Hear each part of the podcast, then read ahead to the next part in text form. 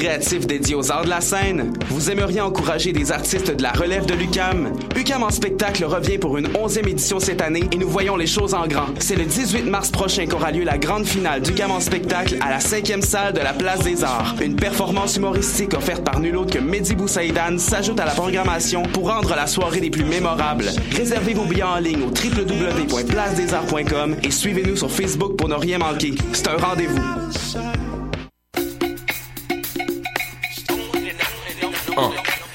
To Eat, c'est un brunch musical et ça se passe à Montréal.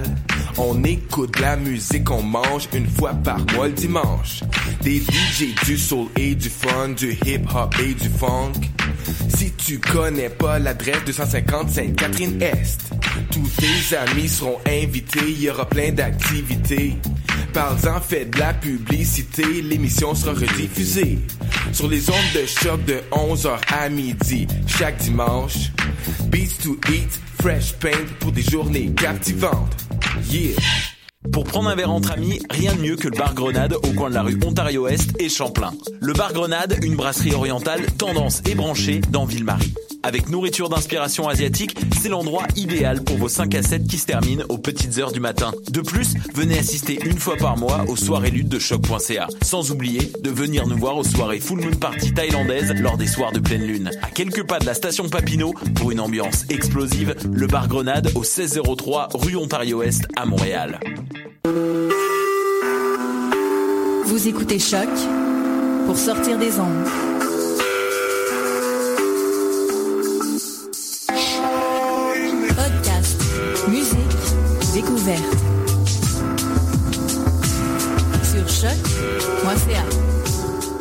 Bonjour à tous, bienvenue à ce 16e épisode de La Rivière sur les ondes de choc.ca. Nous sommes le 18 février que vous nous écoutiez en live ou en différé via notre podcast. Je vous salue, mon nom est Mathieu Aubre, c'est moi qui passerai. Et puis là, c'est la petite surprise, les deux prochaines heures en votre compagnie, parce qu'à partir de cette semaine, euh, l'émission va passer à un format de deux heures, ce qui va nous permettre de euh, vous diffuser encore plus de longues pièces parce qu'on le sait, dans un rendez-vous comme le nôtre qui parle surtout de musique expérimentale en tout genre, ben ça arrive qu'on se retrouve avec des pièces de plus d'une heure, de plus de 40 minutes, donc des longues durées. Et puis euh, je dois souvent passer par-dessus ces choix musicaux-là euh, de façon assez déchirante, on va se le dire. Mais euh, grâce à cette confiance que la direction de choc me fait, je vais pouvoir commencer à vous en diffuser de plus en plus avec cet ajout d'une heure à notre rendez-vous hebdomadaire. Donc, pour le programme d'aujourd'hui, on va bien sûr euh, l'utiliser un peu. La première heure sera consacrée euh, à la continuité de notre programmation spéciale sur l'histoire de la musique électronique. La semaine passée, je vous l'avais dit. Cette semaine, on va parler... Euh, de, cette jonction-là de, de l'arrivée de l'électronique dans la musique plus populaire des années 60 à 80. Donc, on va passer par euh, certains groupes euh, qui sont inévitables, certains auteurs et artistes, compositeurs aussi. Donc, euh, au programme Philippe Glass, on va également écouter du Kraverk et plusieurs autres. Je vous garde les surprises. On va découvrir tout ça au cours de cette première heure. Donc, et la deuxième heure sera consacrée en très grande partie une pièce sortie le mois dernier de Thomas Phillips que j'avais pas eu le temps de vous diffuser pour la simple et bonne raison qu'elle dure 40 minutes. C'est ce qu'on va écouter en deuxième heure. Euh, maintenant qu'on a le temps de faire tout ça, donc euh, très bonne pièce, voire album euh, d'une seule pièce puisqu'elle se divise en plusieurs mouvements également. Mais tout ça, on va s'en reparler plus tard. Pour le moment, on va commencer ce, ce cet épisode-ci avec du Philip Glass, un compositeur que je vous passe souvent, un Américain que vous connaissez probablement parce qu'il est un des plus, euh, une des grandes têtes d'affiche du mouvement minimaliste américain des années 60 à 90, euh, voire même début 2000. Euh, pourquoi je le classe dans musique populaire et non dans musique savante? Tout simplement parce que s'il utilise des éléments de musique savante, de musique minimaliste et de musique néoclassique, eh bien, il le fait régulièrement dans des dans des trames sonores de films où se tient vraiment avec le milieu avant-gardiste musical des États-Unis, surtout new-yorkais, et a été donc un peu plus qu'un compositeur euh, caché ou euh, considéré comme très classique par ses pairs et ses contemporains, mais plus comme une star de la musique américaine presque avec un statut pop. Donc, on va aller écouter un extrait de la trame sonore du très bon film Koyaanisqatsi. Je vous ai déjà diffusé deux extraits, donc on va varier aujourd'hui en en allant écouter un nouveau.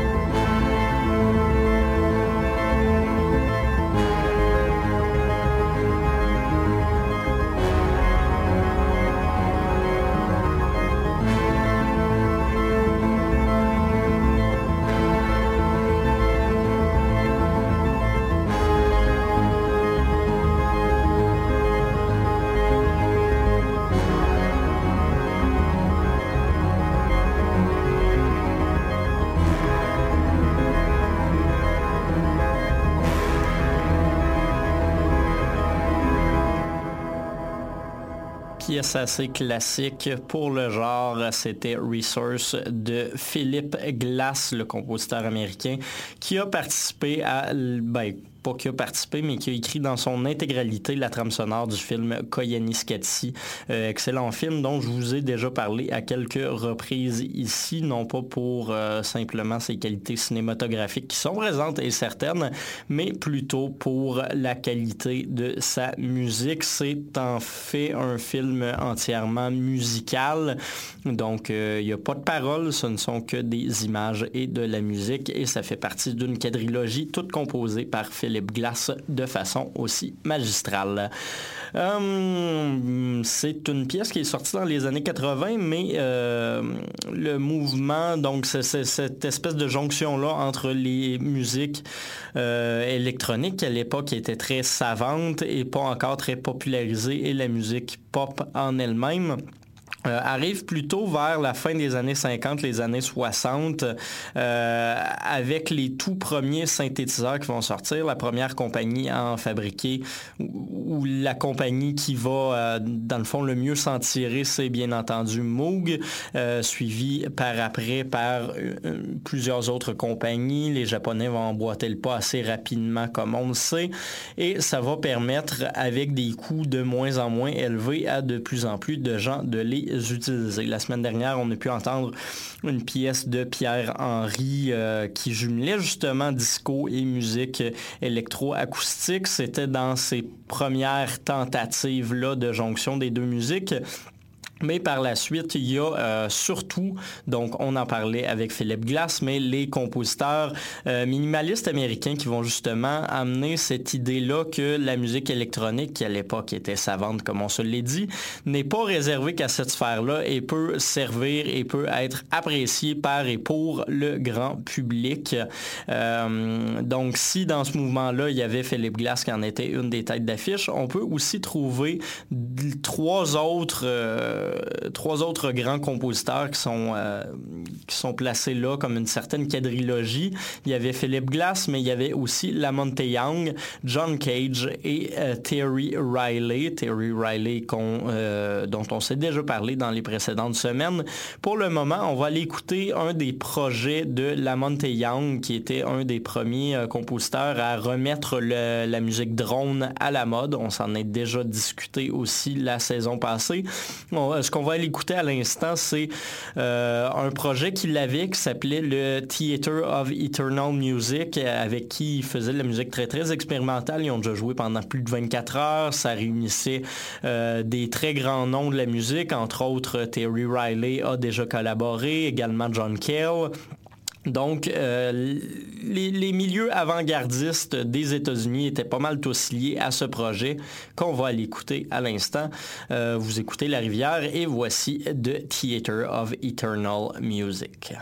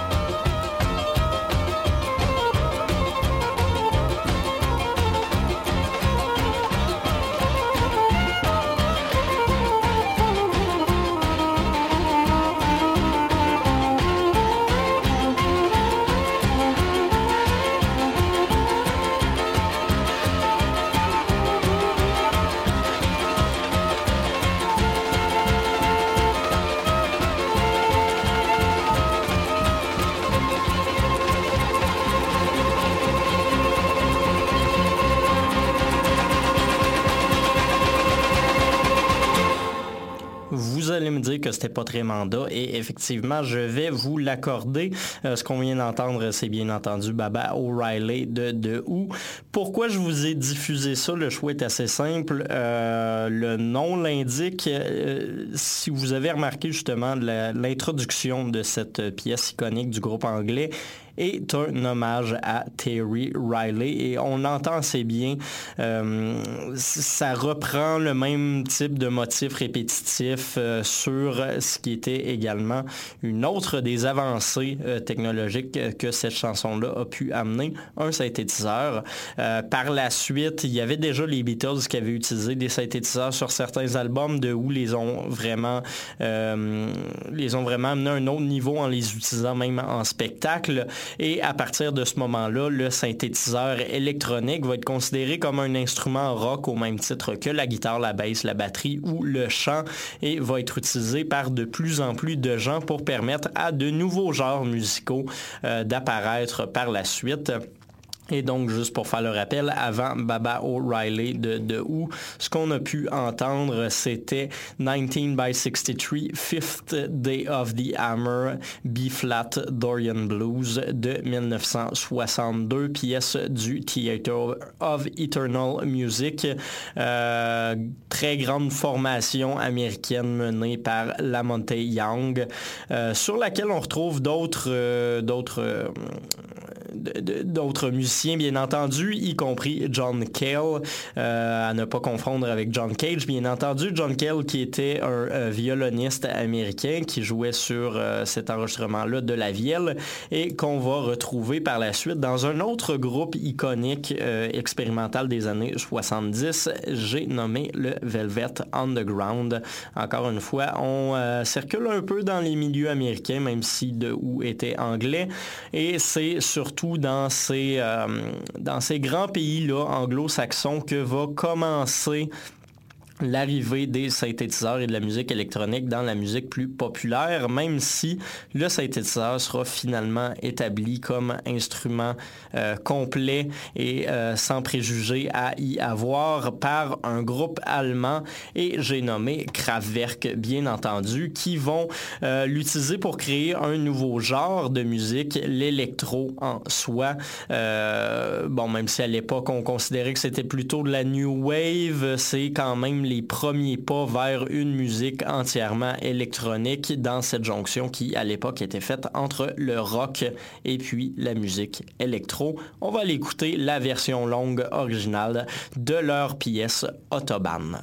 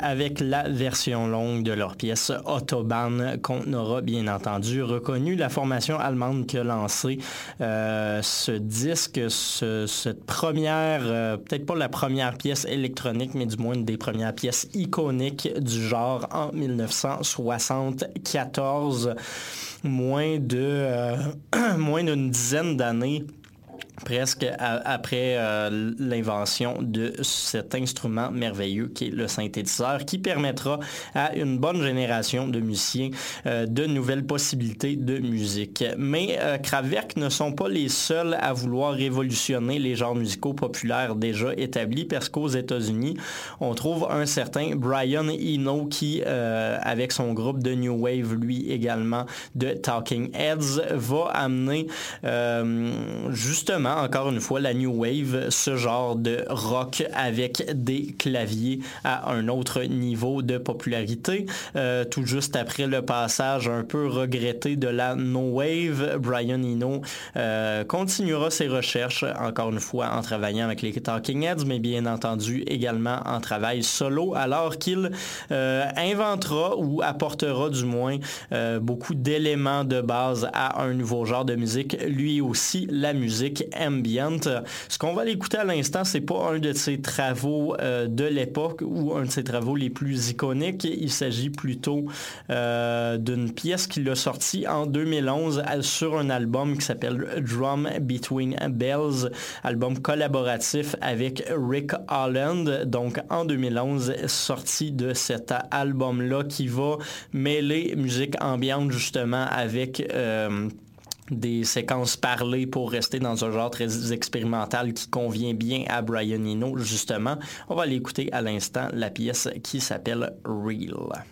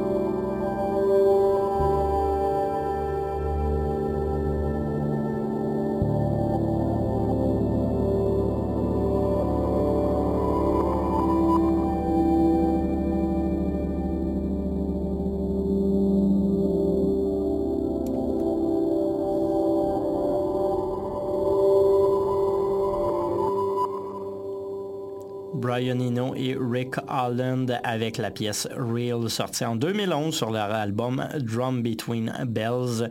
Euh, c'est ce qui va conclure cette première euh, partie euh, qui concernait notre retour sur l'histoire de la musique électronique.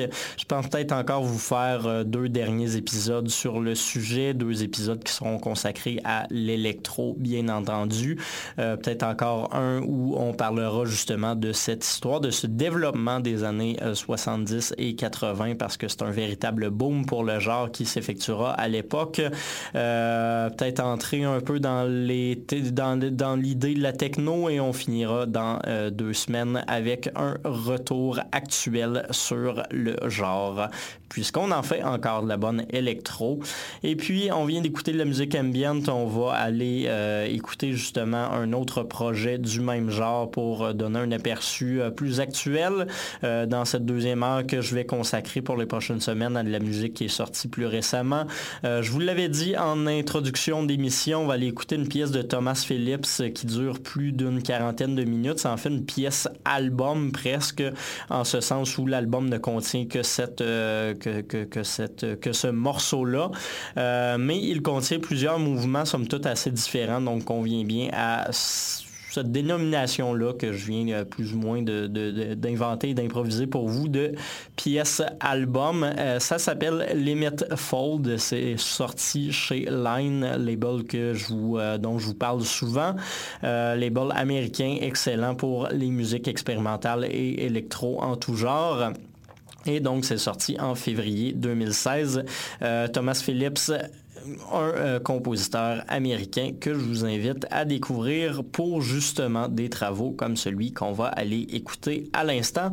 On se retrouve dans une quarantaine de minutes pour une petite conclusion avant de se laisser à un prochain rendez-vous.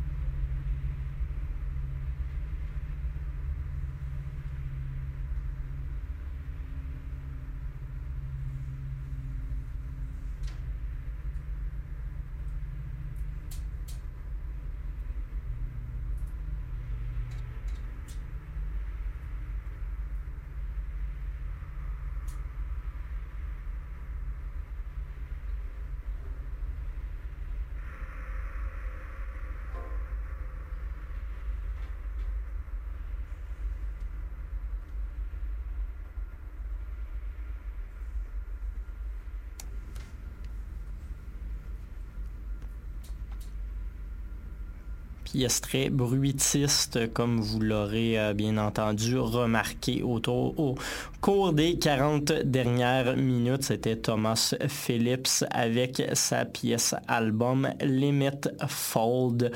Euh, si vous vous souvenez, il y a deux ou trois semaines, on se parlait justement de que les, premières pièces de musique électronique étaient faites en studio, en laboratoire et euh, résultaient plutôt d'expériences musicales qui étaient écoutées par la suite que de euh, réelles pièces composées. Ben, c'est encore euh, un mode de composition qui est à la mode chez, euh, dans certains milieux plutôt, comme euh, chez Thomas Phillips. de plus en plus, ben, je vous en ai déjà diffusé également l'émission, les compositeurs retournent vers cette idée-là de devoir maîtriser le son, la texture sonore avant même d'avoir à émettre des sons qui seraient agréables ou même des notes de musique. Là, on est rendu un peu dans la déchéance si on veut y aller avec la musique comme ça on est vieux jeu, euh, mais ça nous donne euh, certaines pièces assez intéressantes comme celle-ci.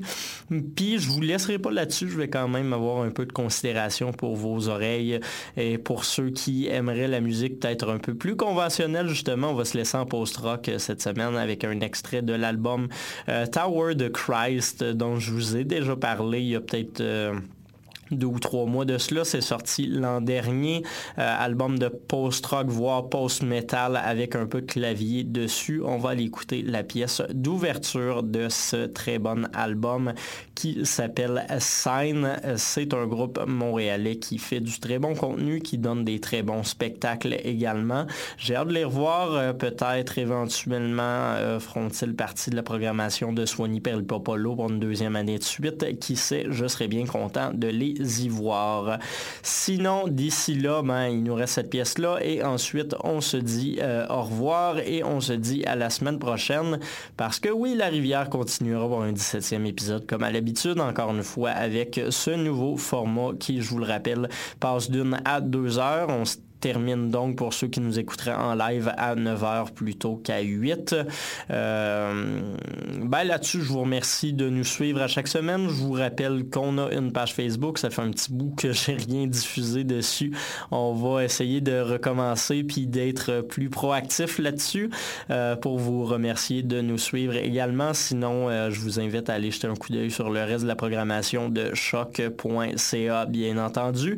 Et en terminant, je me fais une petite euh, j'ai recommencé à faire pour le compte de la station l'animation des palmarès les mardis après-midi à 4h30. Donc, je vous invite à m'y écouter si jamais euh, vous trouvez ce que, ce que je dis est pertinent à l'occasion ou si euh, tout simplement vous n'aimez pas que la musique expérimentale et avez le goût de découvrir un peu plus de ce qui se passe dans les tendances actuelles de l'industrie musicale beaucoup plus populaire que ce qu'on diffuse ici à l'émission.